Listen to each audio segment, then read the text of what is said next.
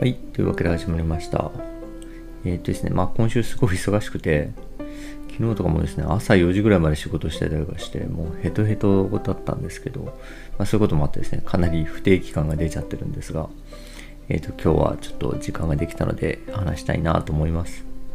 あのーそれでですね、今日ちょっと話そうかなと思ったのはですね、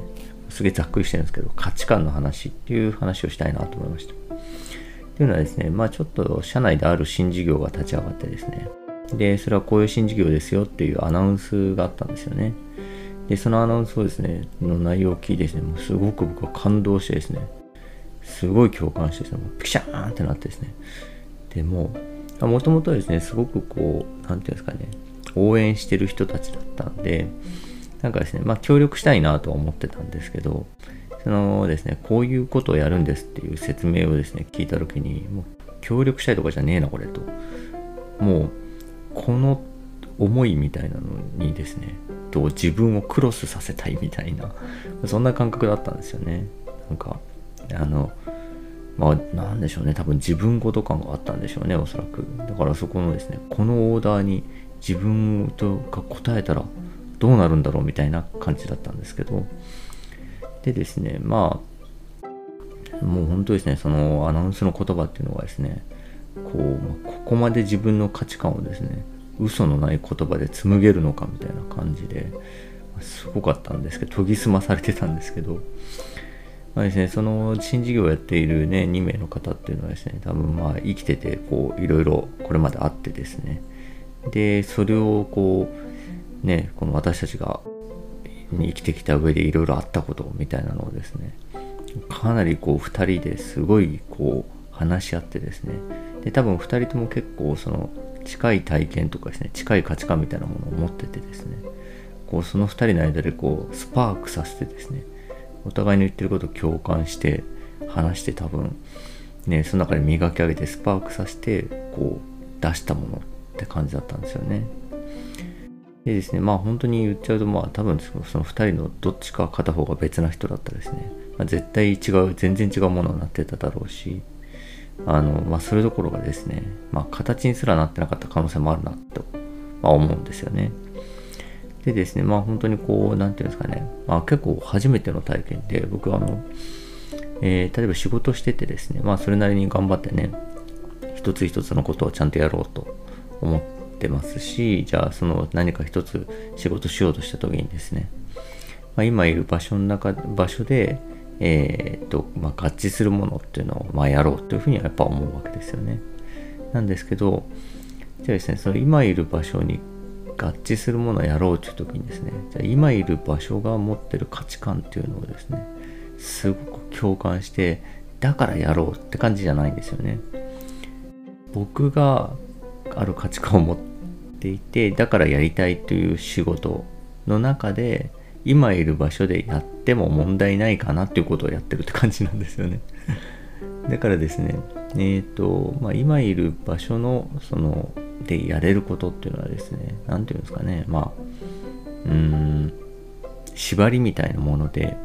えーとまあ、その縛りっていうのはある程度意識しつつですね。でも何だったらですねその縛り実はこういうことやってもいいよね俺こういうことやりたいしみたいな感じですねなんかこうあのするくらいの感覚なんですよねだからその今いる場所のですね掲げてる何かの価値観に対してですねピシャーンってなってですねこうもう兵隊のようにですねもうそのね、その十字軍のようにね、その価値観に、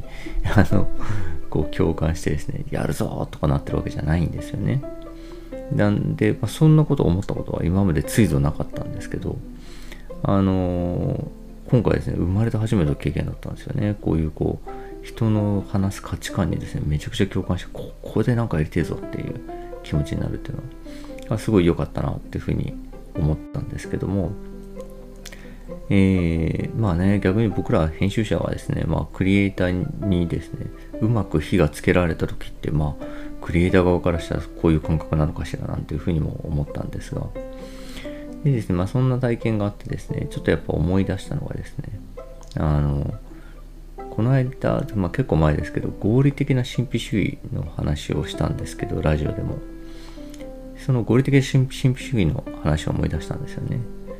それはそのちょっとどういう話かっていうとですね、まあ、その、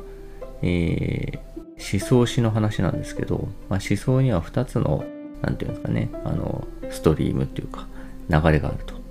で、メインの方は、まあ、アリストテレスとかですね、デカルト的な合理性っていうのをすごく重視している思想であると。で、サブの方はですね、スピノザ的なですね、ちょっと神秘的なあのものっていうのを重視している思想であると。でですね、あの、基本的にはそのアリストテレスとかあのデカルト的なですね、合理性っていうのがやっぱりですね、まあ合理性ってまさにね、この近代化とかのを進める上での、まあ、すごく必須なものだったわけですけど、そういうですね、この合理性がですね、いろんな面で便利なので、えっ、ー、と、支配的になっていると。でどうしてもですね、逆に僕らもですね、その頭の中も基本的にはやっぱ、ここのアリストテレス、デカルト的な価値観、考え方っていうのを是としてる部分がまああるわけですよね。なんですけど、それだけだとですね、えっ、ー、と、行き詰まると。っていうのは、その合理主義的なですね、ことだけにですね、収まらない、えー、いろんなこう、あの機能によってですね、あのそれをしかも機能というのはですね、どういうふうに作動してるかっていうのもですね、科学的になかなか証明するのが難しいぐらいですね、まあ、なんていうんですかね、人間って言っては、人間同士とかね、あは、まあ、その、あの、ものすごい、こう、科学的にもちょっと、どうしょ、どう説明つけたらわかんないぐらいですね、すごい高度な非言語的なやり取りっていうのを行っていてですね、人間の脳みそっていうのは。で、そういうものですね。だからそれはもう合理すら超えてるわけですけど、そういう神秘的としか言いようがないぐらいのですね、すごい力に支えられて生きてるっていう部分があるので、そのですね、神秘性っていうのが、を、まあ合理的にだけ考えていると無視することになるので、どっかで行き詰まりっていうのが生まれると。その時にですね、こう、あの、湧き水のようにですね、そのスピノザ的な、その神秘主義的な思想っていうのがですね、飛び出してきて、その行き詰まりをま解決するっていうですね、この、えー、最初にですね、あの、まあ、え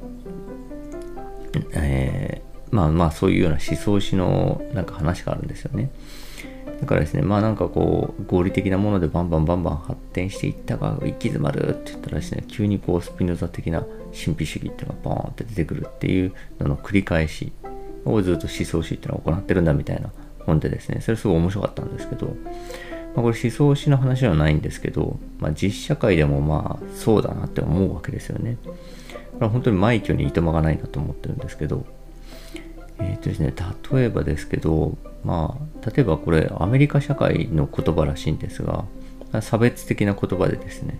マジックブラックっていう言葉があるんですよね。魔法使いの黒人って意味なんですけど、